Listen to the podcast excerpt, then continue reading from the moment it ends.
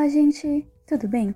Meu nome é Aline e hoje eu resolvi falar um pouco sobre o anime Kimetsu no Yaiba, ou Demon Slayer. Eu já vou adiantar avisando que esse episódio não vai se tratar de uma análise sobre a obra ou personagens, pelo menos não diretamente, mas sim de uma possível ligação, comparação do foco dos poderes dele, né, as respirações, com o contexto real de lutas, práticas físicas e até mesmo psicológicas que envolvem a respiração, ou seja, no contexto real e no da ficção. Parece algo meio confuso agora, e sim, vai ser uma viagem um pouco diferente o que eu quero fazer, mas juro que tá interessante e com bastante curiosidade. Ah, uma coisa importante: o que eu vou mencionar aqui é baseado na animação, o mangá eu não acompanho, ok? Então, para começar, vamos para a ficha técnica da obra.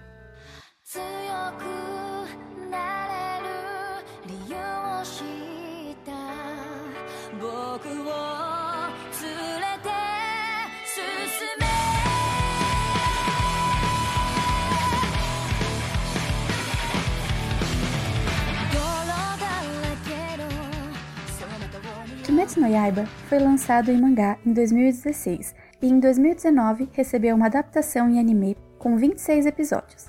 A história gira em torno do personagem Tanjiro e sua irmã Nezuko.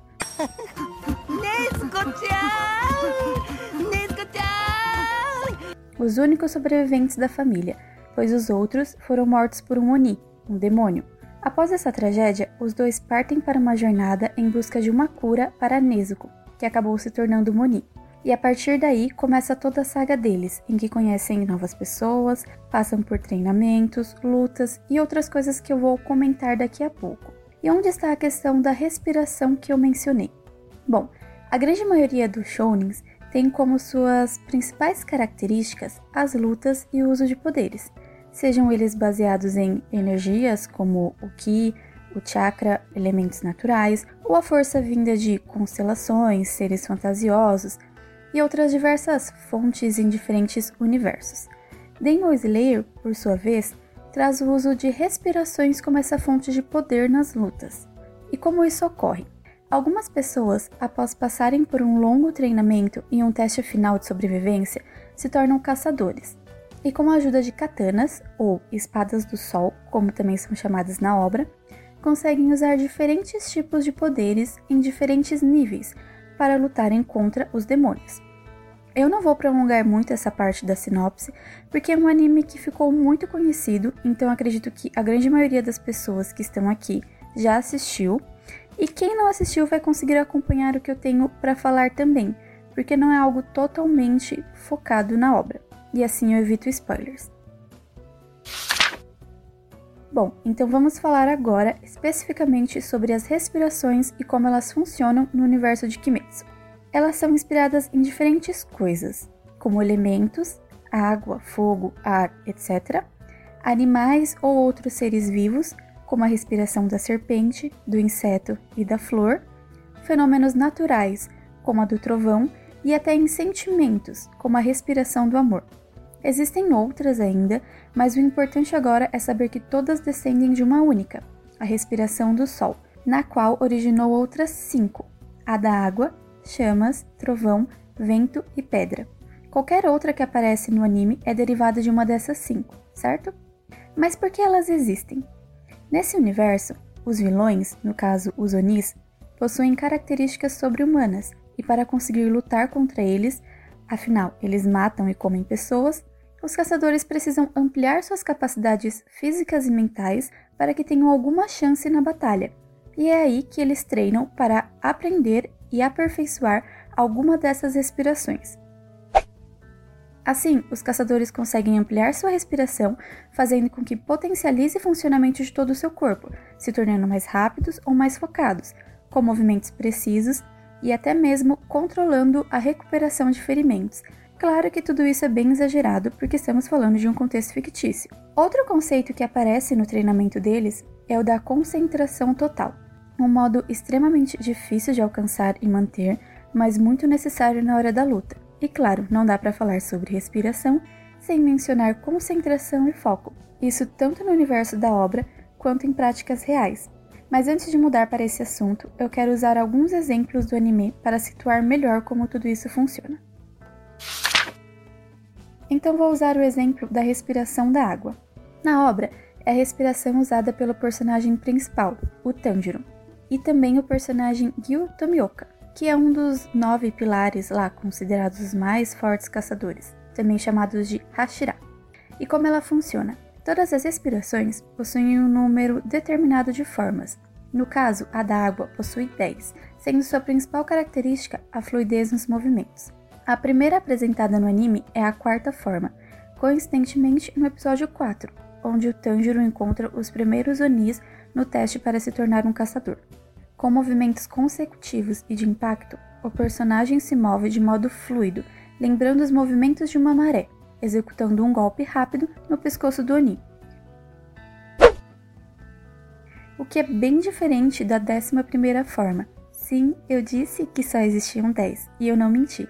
Originalmente é isso, mas depois nós descobrimos que o personagem Tomioka cria outra, chamada de Calmaria ou Nagi.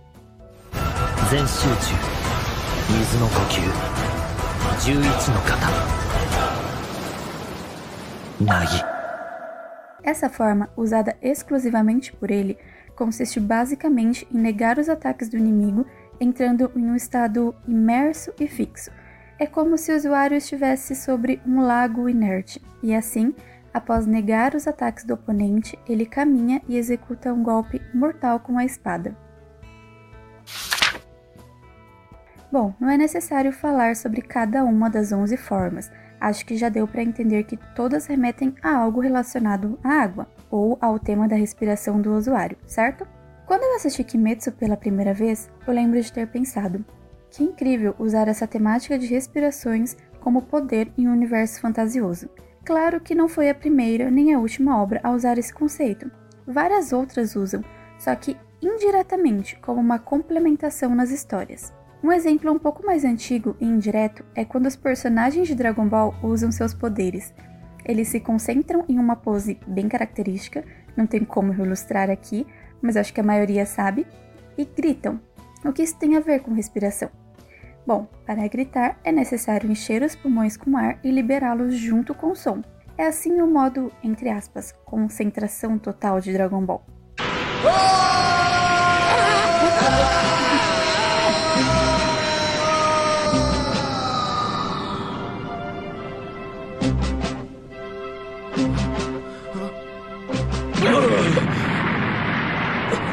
quem é esse aqui? de cocô. Aí eles se transformam lá em Super Saiyajin nível. Não sei em que nível tá agora. Eu parei de assistir no GT, desculpa. Um exemplo mais atual e um pouco mais direto é Black Clover. Tem uma parte bem específica durante uma luta em que o capitão dos touros negros, o Yami, ensina pro Asta como identificar o Ki e explica que a respiração é uma das representações para ele. Em seguida, o Asta inspira e se concentra para tentar identificar esse Ki. As pessoas te olhando, o som da respiração delas, o cheiro, o movimento de cada músculo, a mera presença de uma pessoa. O que é o termo usado para todos os diversos tipos de energia vital liberados pelo corpo humano. Enfim, é muito comum ter assuntos relacionados à respiração, concentração e até meditação em obras como shounens, mas Kimetsu usa isso como algo central, e é aí que, apesar de não ser uma grande novidade, torna o enredo incrível. Porque se formos pensar, não é algo que foge totalmente da realidade, né? Essa ideia de que há diferentes formas para respirar e que dependendo delas, você pode ter benefícios ou malefícios para a sua saúde ou o melhor desempenho em algo, é real. Então agora vamos falar sobre isso a respiração no contexto real e tentar ligá-la com a do anime. Que a respiração é algo essencial, nós já sabemos, senão estaríamos mortos. Não acredito! Quando o bebê nasce, é uma das primeiras coisas que ele faz. É involuntário, um processo automático e inato, não precisa ser aprendido. Mas na medida em que crescemos, observamos suas modificações. Por exemplo, quando uma pessoa sente medo, é comum ela diminuir a respiração e contrair o diafragma, algo instintivo, como uma proteção, porque nesse estado de tensão é possível ficar mais focado. Agora, em uma situação que cause ansiedade ou raiva, você já reparou que sua respiração se transforma? Provavelmente, se você não executar nenhuma técnica de controle, ela ficará curta, superficial e rápida, preparando seu corpo para a luta ou fuga. Bem diferente de quando você está tranquilo, calmo, em que provavelmente respira de modo fluido, harmonioso. Bom, que respirar é algo involuntário já ficou mais do que claro. Mas e quando se torna voluntário? Ou seja, quando controlamos esse ato da forma que queremos, visando um determinado objetivo. É aí que surgem as inúmeras e milenares técnicas para lutas, meditações e bem-estar. Na história da humanidade, há diversos registros em diferentes culturas que mostram a importância das lutas e danças como manifestações de tradições e crenças, sejam em cerimônias, nas caças ou na defesa das aldeias e tribos. As primeiras articulações que surgiram relacionando essa ideia de movimentos com o corpo e o foco na respiração tinham um caráter medicinal e religioso, pois acreditava-se que além de curar doenças, servia para purificar a alma. Lembrando que a origem dessas práticas e ideologias é oriental, sendo mais específica a Índia e China, muito conhecidas pela grande carga espiritual nas suas culturas. Nesse início, os primeiros praticantes acreditavam que a agitação física e diferentes estados de consciência gerados por essas práticas seria, na verdade, o modo de entrar em contato com os deuses. Mas trazendo essa ideia para o contexto atual real, como a respiração funciona nas lutas, nas artes marciais, como algo extremamente importante, claro. Ela serve como meio de regulação fisiológica e psicológica mas também tem uma ligação com a espiritualidade. Tecnicamente falando, existem procedimentos que a utiliza como ferramenta nas lutas. Por exemplo, a técnica defensiva de exalar o ar e imediatamente contrair os músculos e o diafragma para aliviar o impacto de um ataque, proteger órgãos internos e evitar nocautes. Outra técnica é o uso da exteriorização de energia por meio de sons Sabe as vocalizações que geralmente praticantes de artes marciais fazem durante a luta? São chamadas de kiai. Bem mais do que gritos, há uma explicação filosófica e espiritual para essa prática, mas eu não vou focar nela, para não sairmos do assunto, que é justamente o controle e manejo da quantidade de ar que precisa ser expirado e inspirado durante o seu uso, de modo que seu usuário tenha ganhos, como acelerar seus movimentos, expor sua força, ou até mesmo criar coragem. Pensando bem, é muito comum ver essa prática em animes, não é? Os personagens costumam falar ou gritar o nome de seus poderes ou técnicas antes ou depois de executarem um movimento. Em Kimetsu, por exemplo, o nome é da respiração e da forma utilizada. Não sei se isso só tem ligação com dar mais impacto e emoção nas lutas, ou se tem alguma ligação com Kiai, já que estamos falando de uma prática oriental e obras também orientais. Sei lá, eu não vejo o Hulk gritando algo como soco esmagador antes de um golpe, ou o Superman dizendo nomes depois de usar seus poderes. Mas talvez seja só uma característica de shounens mesmo, e eu esteja viajando aqui. Bom, vamos focar agora em um tipo de luta, o Kung Fu. Considerado o mais antigo sistema de ginástica terapêutica e posteriormente luta que conhecemos, consiste em diversos movimentos em variadas posições, junto com critérios e técnicas de respiração. Com golpes no solo, saltos e chutes, é caracterizado como uma arte marcial extremamente versátil e complexa. Uma coisa interessante sobre essa arte marcial é que ela possui mais de 400 estilos diferentes, sendo a maioria deles baseados em fenômenos da natureza ou movimentos de animais.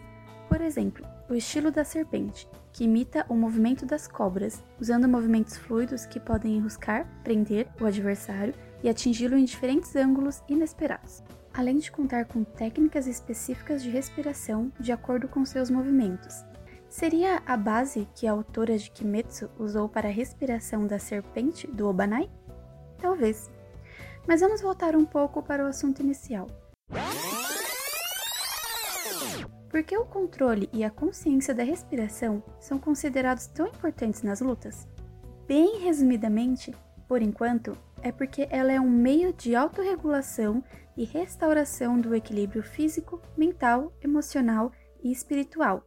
Isso se for usada do jeito certo. Caso contrário, pode se tornar algo limitante ou até trazer prejuízos não só para a luta, mas também para a saúde no geral. O que geralmente acontece é que nós estamos habituados a respirar da forma errada, usando a respiração torácica. Sabe quando você respira e a região do seu peitoral se mexe? Então, essa forma de respirar é responsável por apenas 10% da nossa capacidade total. E para situações cotidianas, caso a pessoa não tenha uma vida muito agitada, geralmente é suficiente. Mas para atividades físicas, não necessitando do uso do diafragma, ou seja, a respiração precisa ser feita com a barriga. Assim, o corpo consegue absorver mais oxigênio, jogá-lo na corrente sanguínea e distribuí-lo para os músculos da melhor forma e trazendo melhor desempenho. Para que isso fique claro, faça um teste agora. Inspire o ar de modo que a sua barriga enche, contando até 4, e depois expire até que ela murche em quatro tempos também. Vamos lá!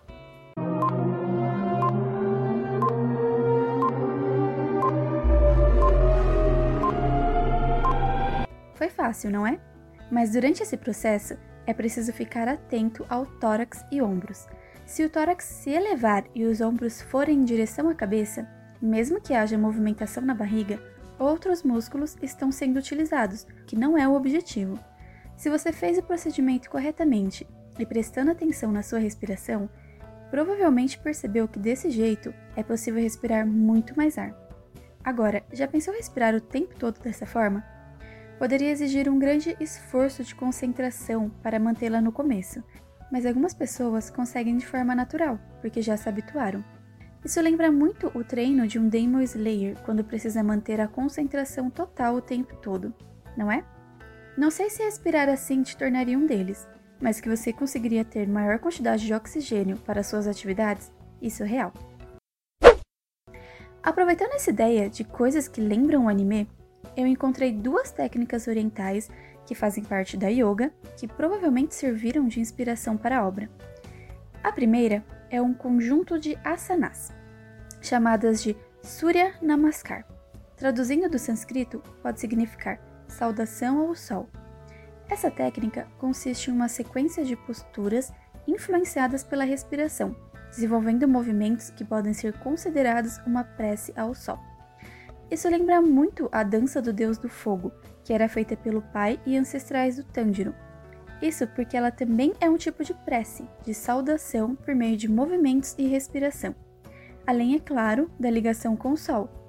Como eu mencionei no começo, todas as respirações descendem da respiração do sol, o que nos faz entender que ela é a mais poderosa e importante na obra. Eu acabei pegando alguns spoilers do mangá quando fui pesquisar sobre essa dança, e acabei descobrindo que ela tem muito mais ligação com o Sol do que eu imaginava. Mas vou encerrar essa comparação por aqui. A segunda técnica realmente parece que saiu do universo de Kimetsu, mas isso seria impossível porque ela é extremamente antiga. Se trata de uma pranayama, ou, em outras palavras, uma técnica de respiração da yoga, chamada de Kapalabhati eu não tenho a mínima ideia se eu estou pronunciando esses nomes da forma correta, mas eu acho importante dizer os seus nomes originais. De qualquer forma, esse nome pode ser traduzido como respiração de fogo. Sim, é realmente esse o nome utilizado. Não parece uma técnica do anime? Esse exercício ajuda a estimular os pulmões, equilibrar o sistema nervoso e tonificar o sistema digestivo, tendo como objetivo controlar a ansiedade, nervosismo tristeza, dor e medo. É, pensando bem, realmente parece algo que os caçadores de Onis gostariam de aprender. Eu lembro que durante a luta com aquele Oni dos de Suzuni, sabe aqueles pequenos tambores que ele batia e mudava os cômodos da casa?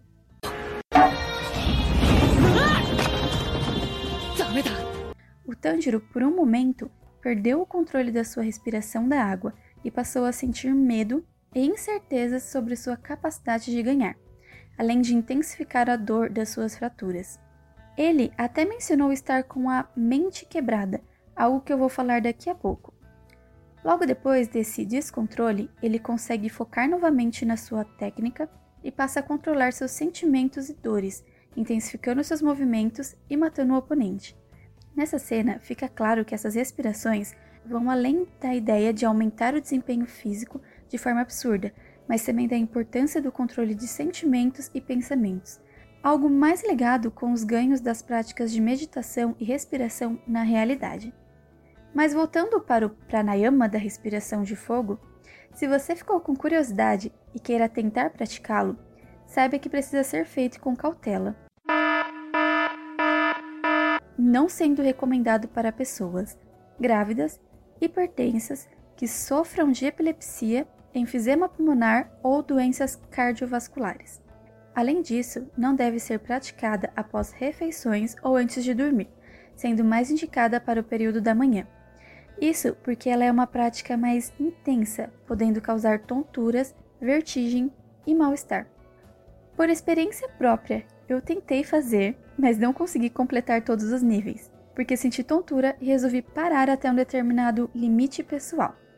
Ah, uma coisa interessante sobre ela foi que antes de testá-la, eu encontrei alguns relatos de pessoas dizendo sentir o corpo aquecer ou esquentar, algo que eu também senti, mesmo não a completando. Acho que isso faz muito sentido com o nome da técnica, né?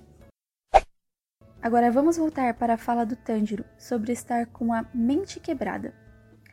É possível fazer várias interpretações para essa fala, mas vamos entendê-la aqui e no contexto do personagem como perder o estado de calma e razão diante de uma situação ruim. Na obra, o personagem consegue usar a respiração para se acalmar e voltar a focar a situação presente, conseguindo normalizar seu estado e resolver o seu problema, certo? Mas será que isso também é possível na realidade? É claro que não funciona como na ficção, não é tão imediatista assim, mas há de fato várias ligações entre a respiração e estados mentais. Eu poderia falar muita coisa sobre essa ligação, explicações, técnicas, as diversas pesquisas na área sobre possíveis ganhos ou comprovação de eficácia em tratamentos psicológicos, mas vou me contentar em citar apenas uma técnica que eu acho bem legal como exemplo e, quem sabe, indicação, para não prolongar muito esse tema, mas também mostrar que dá sim para conciliar tudo isso. Atualmente, uma técnica de meditação chamada mindfulness ou atenção plena vem crescendo nas áreas da saúde, principalmente na psicologia. Resumidamente, ela consiste em um treino de concentração no momento presente. Então a pessoa, de modo intencional, vai focar em tudo o que está acontecendo no agora, porém com uma postura neutra, sem questionar ou julgar esses acontecimentos, incluindo os próprios pensamentos que surgirem durante o exercício. Se os pensamentos se desviarem do objetivo, a pessoa terá que retomar a atenção para a própria respiração e, consequentemente, ao momento presente. Na teoria, parece algo simples, mas por experiência própria, não é. Principalmente se você se considera uma pessoa mais agitada. No começo é preciso um certo esforço. Essa técnica é muito utilizada como um complemento para o tratamento da ansiedade, junto com a psicoterapia e medicamentos, caso necessário. Também há estudos que indicam a técnica para a prevenção de recaídas da depressão, além de outros ganhos como lidar com estresse, insônia, falta de foco e atenção, entre muitos outros. Isso ocorre porque já foi comprovado que estados emocionais, ritmos cardíacos e respiração se relacionam, mostrando uma influência mútua entre seus sistemas. Agora, como exemplo real e bem próximo, pelo menos o mais próximo que eu achei da ficção, vamos falar sobre um homem chamado Wim Hof ou mais conhecido como o Homem de Gelo. Ele é um atleta holandês famoso por vários recordes no Guinness Book, todos relacionados a fazer coisas extremas e nem um pouco comuns, que desafiam os nossos limites, como permanecer 1 hora e 52 minutos imerso com gelo pelo corpo num cubo de vidro, ou correr uma maratona no deserto de Namibe, onde a temperatura chega a 60 graus Celsius só de bermuda e tênis e sem beber água. Fora suas escaladas em montanhas com menos de 20 graus Celsius, também só de bermuda e tênis. Ah, e tudo isso de uma forma bem plena, como se estivesse completamente à vontade. É, acho que já deu para perceber que ele faz coisas bem sobre-humanas, não é? Segundo ele, todo esse controle e potencial estão relacionados a um método desenvolvido por si próprio para potencializar seu corpo e mente. E adivinhem como isso é possível? Exatamente, com o auxílio da respiração. Hoff conta que quando tinha 17 anos, entrou em uma bacia com água fria e percebeu seu sangue circular de uma maneira incomum, além de uma mudança na sua respiração. Então notou que respirar de uma determinada maneira lhe fazia se sentir à vontade debaixo da água gelada. Foi aí que começou a criar o método Wim Hof, que, segundo ele, qualquer um pode fazer e ter seus benefícios. E que, a propósito, são muitos. Alguns deles são redução da sensibilidade à dor e estresse, prevenção de doenças, auxílio no tratamento de inflamações, queima de calorias além de aumentar a resistência e flexibilidade dos seus praticantes. Mas como tudo isso funciona? Bom, o método é separado em três pilares. O primeiro é a exposição ao frio. Wim explica que a baixa temperatura contrai os pequenos músculos que rodeiam as veias, fazendo com que o fluxo sanguíneo melhore e a frequência cardíaca diminua. O segundo é a respiração. Usar seu sistema de respiração de modo consciente aumenta os níveis de oxigênio no sangue, proporcionando mais energia e menos estresse. E para isso, ele criou sequências que são usadas no seu treinamento. E por fim, o compromisso. Bom, não tem muito o que falar sobre isso. Eu encontrei muita coisa sobre esse método nas minhas pesquisas para fazer esse episódio, mas não vou compartilhar tudo para não prolongar muito. Quem tiver curiosidade, é muito fácil de achar como ele funciona, inclusive o passo a passo. Eu não tentei fazer nada dele ainda, mas está na minha lista de novas experiências no futuro. Na verdade, só a parte dos exercícios mesmo, porque essa conversa de se expor ao frio com banhos gelados ou coisa do tipo não é muito minha cara. Ah, uma questão importante. Aliás, uma das primeiras coisas que eu pesquisei: se há algum tipo de comprovação científica. Essa parte eu só encontrei em artigos de fora, em língua estrangeira, tem pouquíssima coisa em português. Eu vou resumir as informações que consegui juntando tudo. Na época que o Homem de Gelo ficou famoso, a comunidade científica ficou muito interessada nas coisas que ele afirmava. Então fizeram alguns testes e estudos nele e em pessoas que aderiram ao seu treinamento.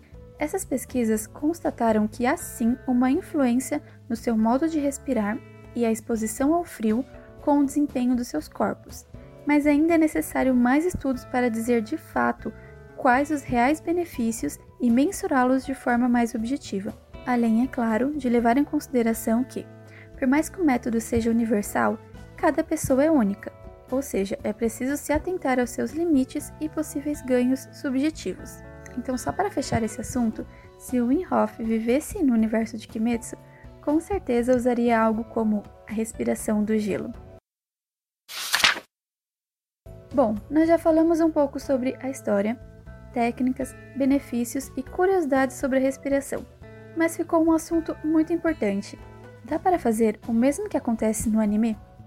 Potencializar a respiração ao ponto de se tornar um Demon Slayer com capacidades incríveis? Olha, virar um caçador de demônios é meio difícil, mas dá sim para ganhar ou aumentar várias das capacidades humanas com isso. Aliás, a lógica usada na animação faz muito sentido.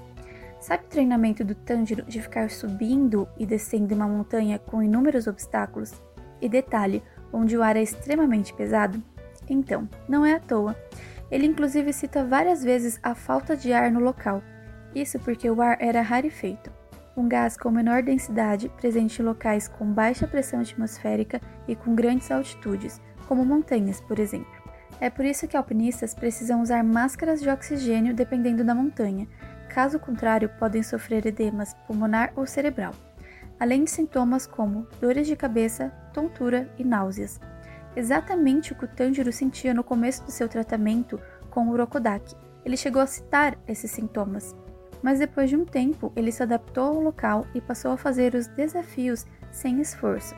Isso porque o sistema respiratório é formado por músculos e assim como os outros do corpo humano, podem ser condicionados com treino. Como criar situações em que o organismo tem menor fluxo de ar à disposição e, a partir daí, realizar uma série de exercícios focados em resistência. Isso faz com que os músculos utilizados durante a respiração se tornem mais eficientes para quando forem exigidos em situações de estresse, como a corrida, ou para lutar contra um Oni. Ok, eu misturei um pouco as coisas nesse último assunto, mas é exatamente isso que eu queria passar. O treino do Tanjiro, seja na montanha ou de ficar soprando em cabaças até explodir, é baseado em noções reais. Pensar na possibilidade de treinar o sistema respiratório me fez refletir sobre o momento em que estamos. Vamos agora mudar totalmente de assunto? Ou nem tanto, né? Desculpem aí as minhas mudanças e viagens repentinas, mas é que diante de uma pandemia em que o vírus associado atinge principalmente o sistema respiratório, não faz sentido pensar em alguma associação com o que estamos falando? Então, eu descobri que a área de fisioterapia está pesquisando, desenvolvendo e já aplicando exercícios respiratórios para fortalecer o pulmão e demais envolvidos na respiração, deixando-os mais preparados para se recuperar caso a pessoa seja contaminada pela Covid. Além de exercícios para pessoas que estão com o vírus e se recuperando, para aliviar o desconforto e evitar maiores complicações. É claro que, por se tratar de um vírus novo, que não conhecemos bem, ainda é necessário mais estudos na área, como em todas as áreas da saúde, para criar ferramentas cada vez mais eficazes no tratamento. Mas isso me fez pensar na possibilidade de mais mudanças no nosso estilo de vida. Além do uso de máscaras, mudanças no trabalho, relações sociais e outras que estão transformando a nossa sociedade, quem sabe práticas de meditações ou treinos de respiração também não venham fazer parte do nosso cotidiano como algo comum. Bom, vou encerrar esse episódio por aqui. Já ficou bem extenso e com bastante informação, reflexão. Confesso que ainda tem muita coisa que eu deixei de fora, mas acho que já tá bom, né? Então, só para encerrar, para quem ainda não assistiu Kimetsu no Yaiba, fica aqui a recomendação. É um anime que fez muito sucesso, não só pela animação, efeitos e trilha sonora incríveis, mas também por mostrar em seu enredo uma certa sensibilidade retratada nos laços familiares e de amizade entre os personagens, além deles mostrarem personalidades e comportamentos incrivelmente empáticos, que nos faz sentir simpatia por suas histórias e motivações. Aliás, uma das primeiras coisas que eu notei foi como Tanjiro age com os Onis. Mesmo sendo os vilões, assassinos, ele é capaz de perceber seus sentimentos e acolhê-los. Até porque, antes de se tornarem demônios, eles eram humanos. Mas enfim, isso é um outro assunto, uma outra possível discussão sobre a obra. Então é isso, espero que tenham gostado das curiosidades, informações e ligações entre o real e a ficção que acabamos de ver. Eram coisas que eu ficava pensando quando assisti o anime pela primeira vez e agora estou conseguindo compartilhar de uma forma mais organizada. Se tiverem sugestões de temas ou obras para os próximos episódios, por favor me falem. Estou aceitando dúvidas, dicas, críticas ou só um oi mesmo. Obrigada por escutarem até aqui, até o próximo e se cuidem!